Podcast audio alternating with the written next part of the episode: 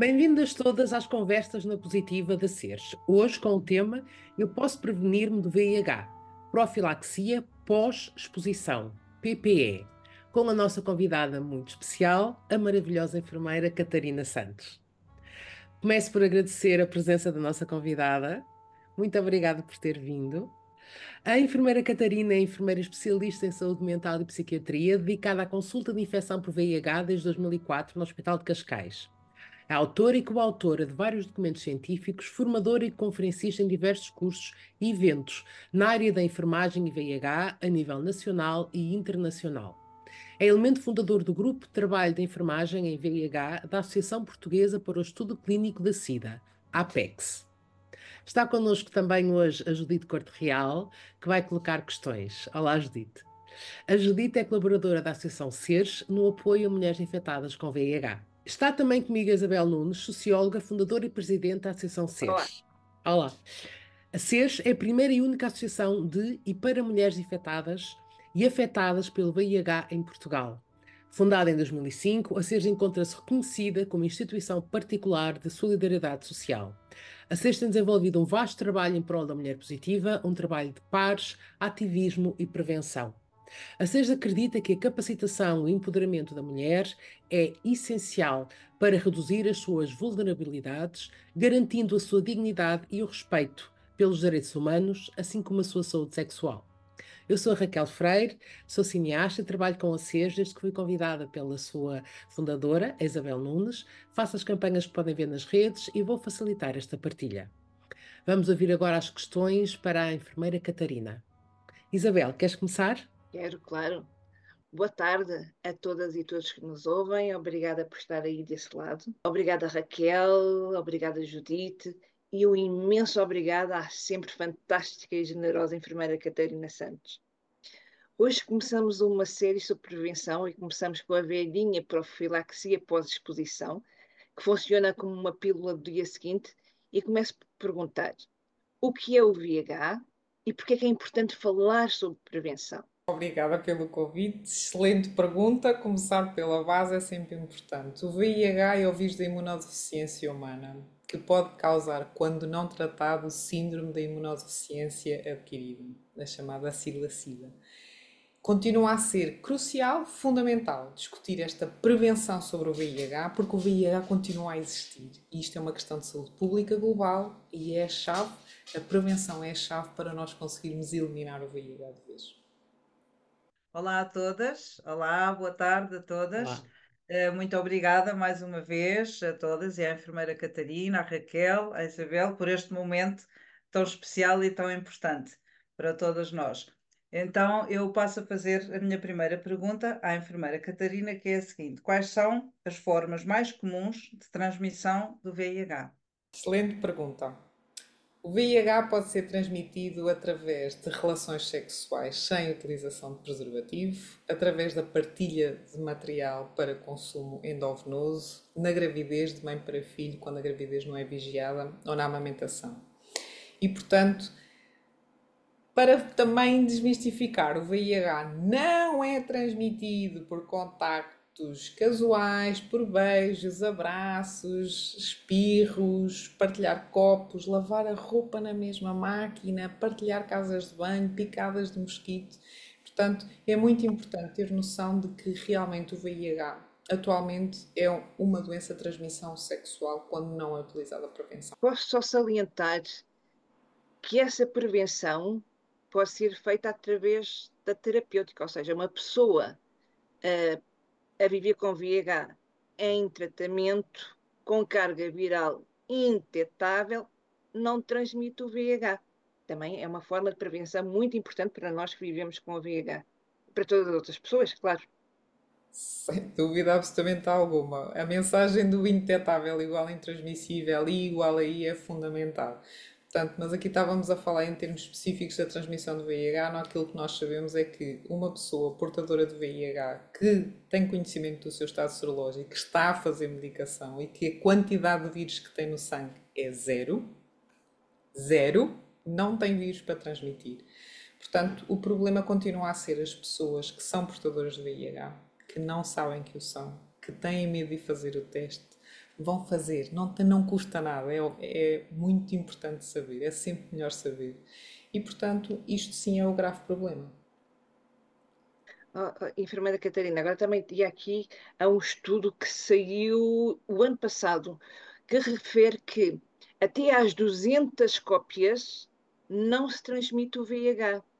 Antes era até às 20, mas agora, atualmente, até às 200 cópias uh, não se transmite o VIH, que é, pronto, é um, um, conhecimento bastante importante para as pessoas que ficavam em pânico quando a carga viral ficava detetável.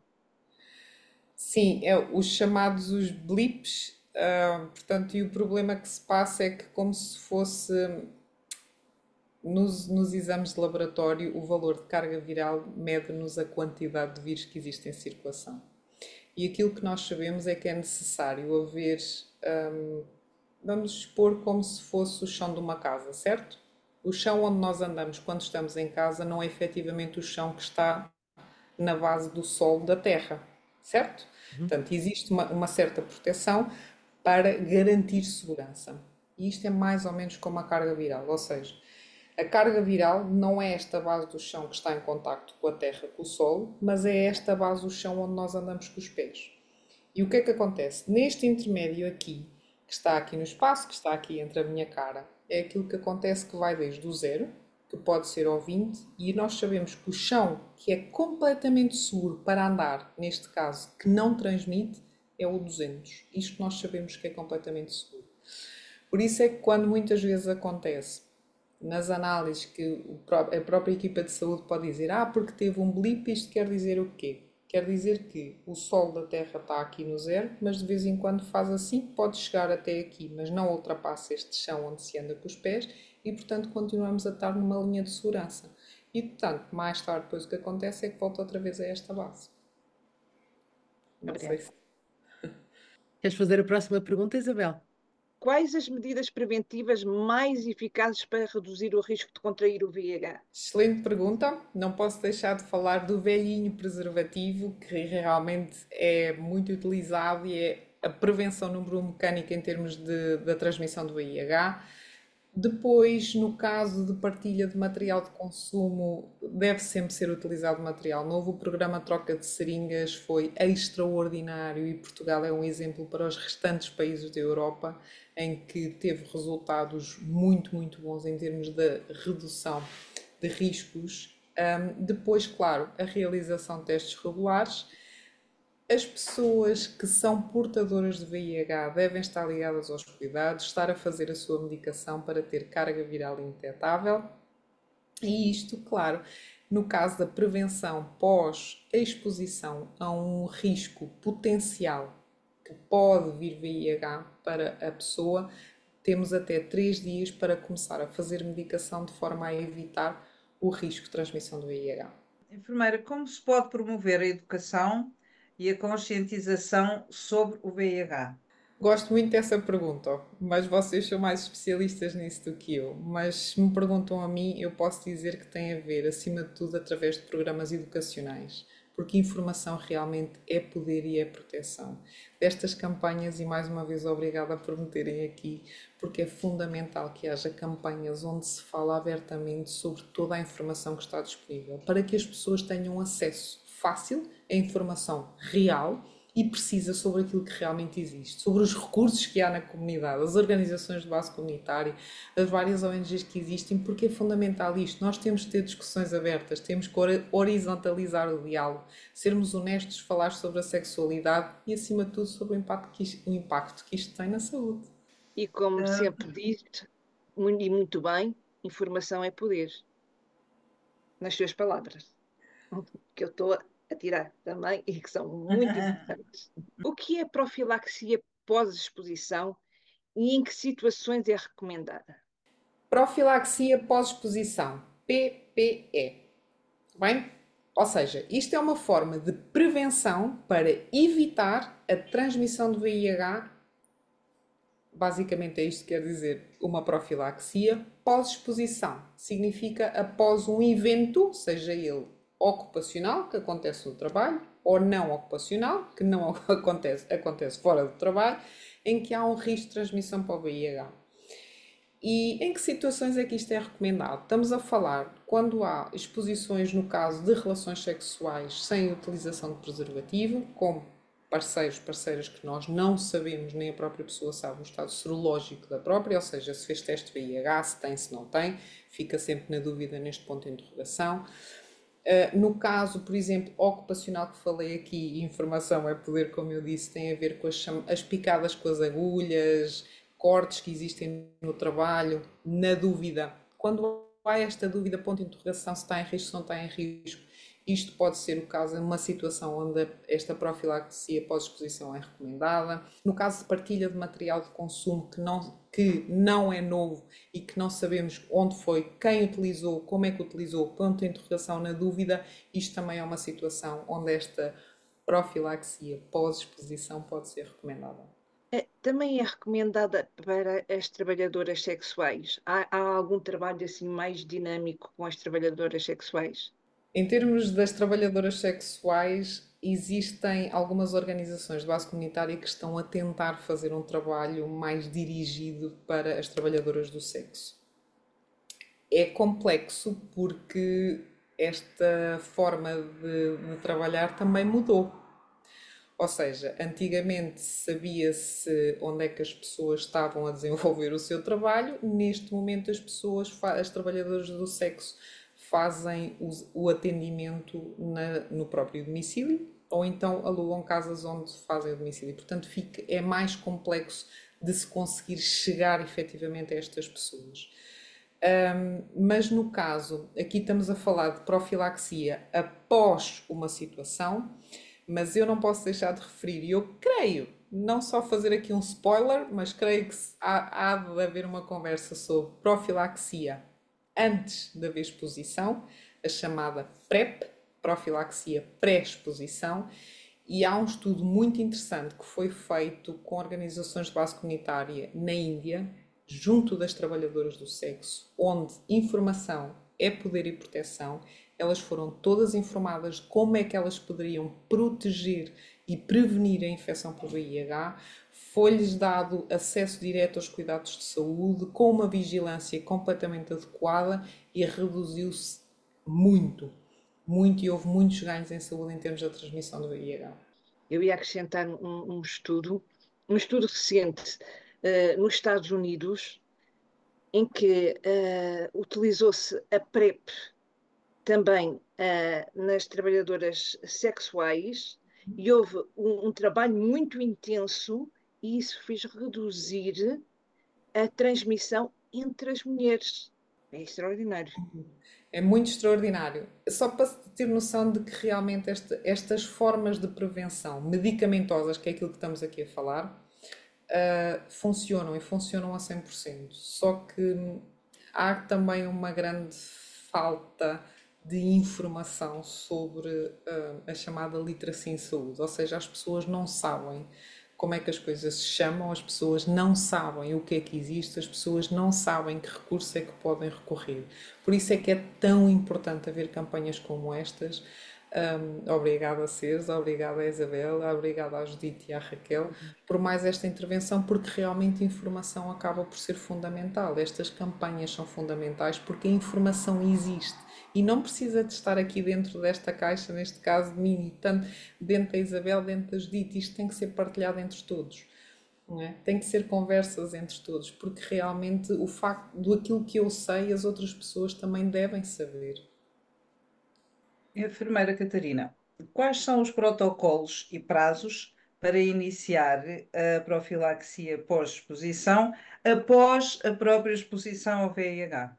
Prazos fundamental: profilaxia pós-exposição, PPE, tem um prazo máximo até 72 horas. 72 horas são 3 dias. O ideal é que as pessoas, quando têm uma exposição ao VIH, devem recorrer a um serviço de urgência, estejam onde estiverem, o mais rápido possível, junto deste, desta hora em que este evento aconteceu.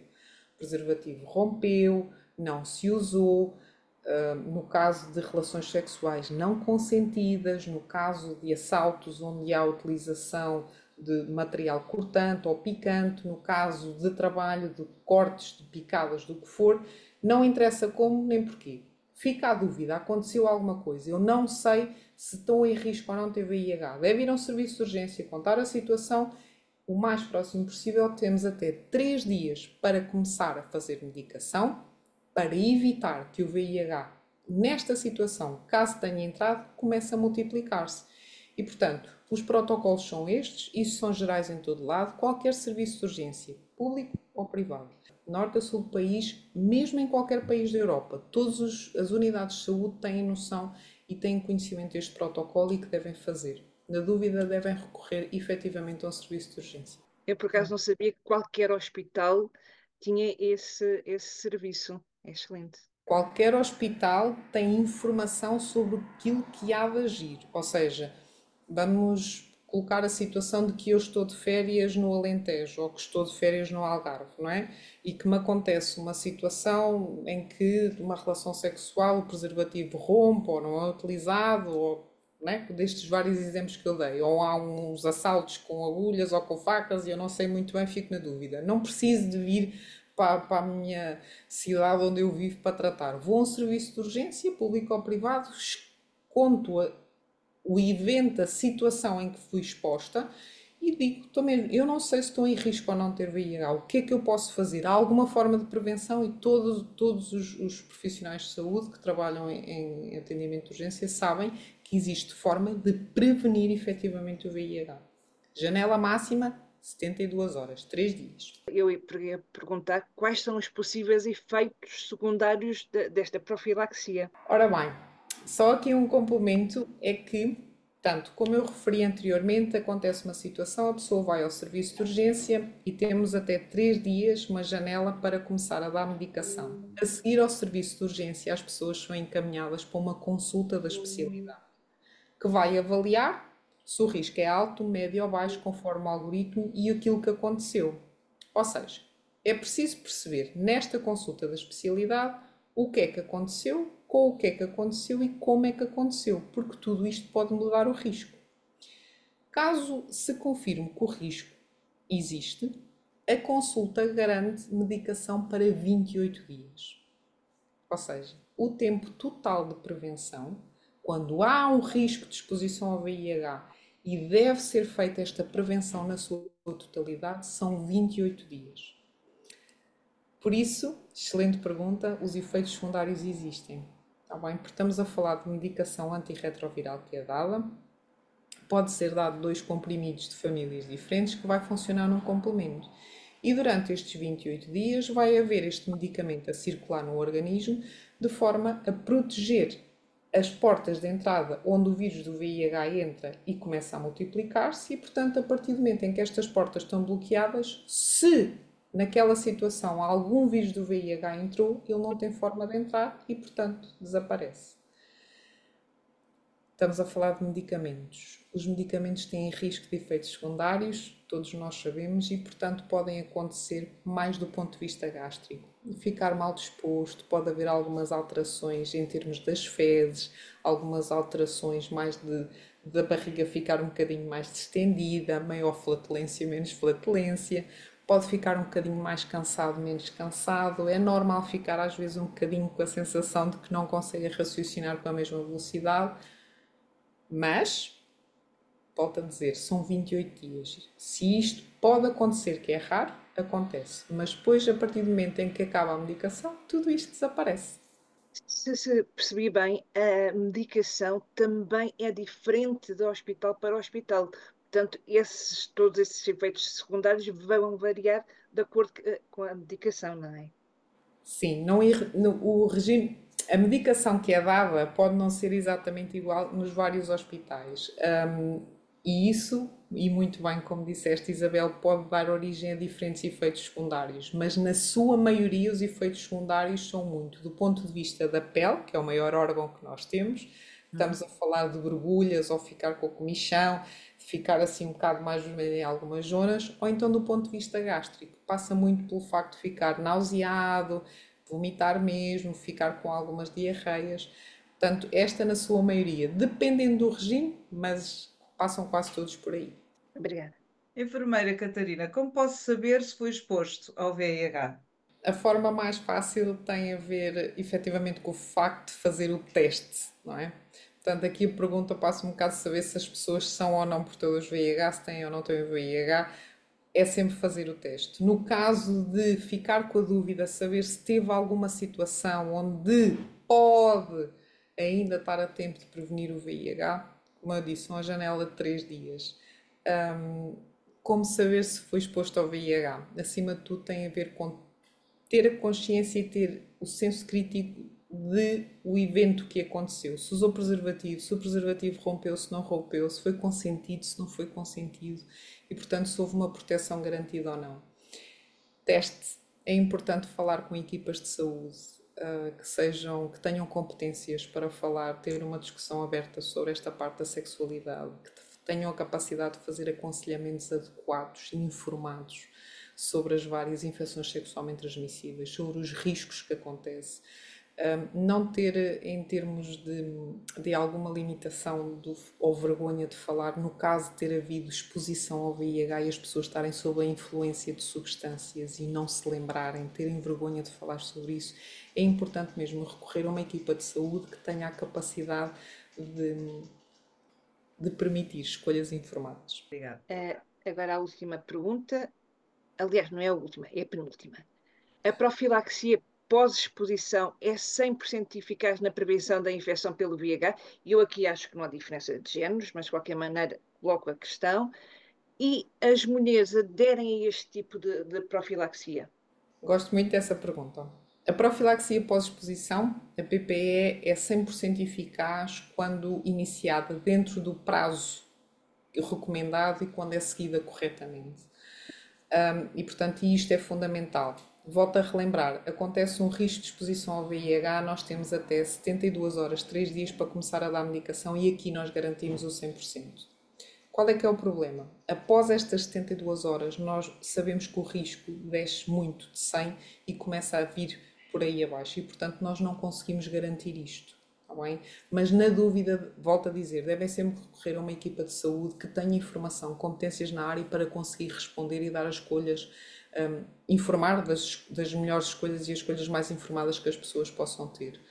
Um, em relação ao género, uh, tenho a dizer que as mulheres tendem a estar um, um, pouco mais informadas e, portanto, recorrem com bastante frequência um, e aderem com bastante frequência a, a esta PPE. Ótimo. Informar, e será, e será por estarem mais informadas ou será por serem mais abertas em relação a essas coisas e os homens normalmente se retraírem mais eh, em relação a esses assuntos e, e se esconderem mais e terem mais preconceito? Um, honestamente, eu não, não tenho evidência científica para conseguir um, responder a isso, a não ser a minha experiência. E eu penso que as, as mulheres recorrem porque são mais preocupadas e mais curiosas em tratar da sua saúde e perceber se existe alguma coisa a fazer ou não. No caso dos homens, nós também temos muita procura no caso dos homens que fazem sexo com homens, porque também têm informação. No caso de homens heterossexuais, nós temos menos, menos procura. Eu penso que tem a ver um bocadinho com esta informação, mas também a preocupação. Mas volto a reforçar e vou falar aqui de uma coisa que não falei, que é importante. No caso da dúvida, pode sempre ligar para o SNS 24, que eles também têm informação completamente disponível e atualizada e eles sabem como dirigir e conseguem esclarecer um, e orientar as pessoas para os devidos cuidados de saúde, aquilo que é necessário ou não. Um, mas fico, fico contente porque, e tenho, fico muito contente porque ao longo do tempo, e eu trabalho já quase há duas décadas né, lá, não é? Portanto, e ao longo do tempo esta procura desta PPE tem vindo a crescer. E, e, é curioso, porque normalmente quando tenho a oportunidade eu pergunto sempre, então, mas como é que soube? Mas como é que... E as pessoas dizem mesmo, ah, porque eu procurei informação e encontrei. Liguei para o SNS 24 e informaram-me. Liguei para a linha de apoio à sexualidade e informaram-me. Falei com amigos meus que trabalham em saúde e informaram-me E, portanto, e também já aconteceu o caso de pessoas mais novas, no caso mulheres, uh, mais novas mesmo na faixa dos 18, 20 anos, em que próprias disseram: não, não, isso é uma conversa comum no nosso ciclo de amigas e, portanto, eu sabia que isto existia e vinha. E, portanto, isto, isto é muito bom. A informação está a circular, é muito bom, é sim. Claro que sim. Enfermeira Catarina, qual é a mensagem mais importante que gostaria que as pessoas que nos vão ver, que nos estão a ver, levassem consigo? A prevenção é fundamental e informação é realmente o poder. Portanto, protejam-se, previnam-se, tenham práticas sexuais seguras e depois, se caso tenha acontecido acidentes, porque os acidentes acontecem, isso é mesmo assim, não tem problema nenhum. Há solução, há informação. Temos uma janela de tempo completamente eficaz, é possível prevenir o VIH. O conhecimento é poder. São muito poderosos. Enfermeira Catarina, agradeço-lhe muito, mais uma vez, a sua incrível, fabulosa ajuda neste momento de partilha e diálogo que é tão importante e que tem tido, inclusive, tantas visualizações na internet. Acho que estamos no bom caminho e temos que continuar. Portanto, agradeço-lhe muito. Agradeço também à Isabel e à Judite por todo o trabalho tão valoroso que fazem. E eu saí daqui a saber muito mais sobre como me posso prevenir do VIH e saí daqui mais uma vez com a certeza reforçada de que informação é proteção e é empoderamento. Informação é poder. Agradeço a todas as mulheres que nos estão a acompanhar.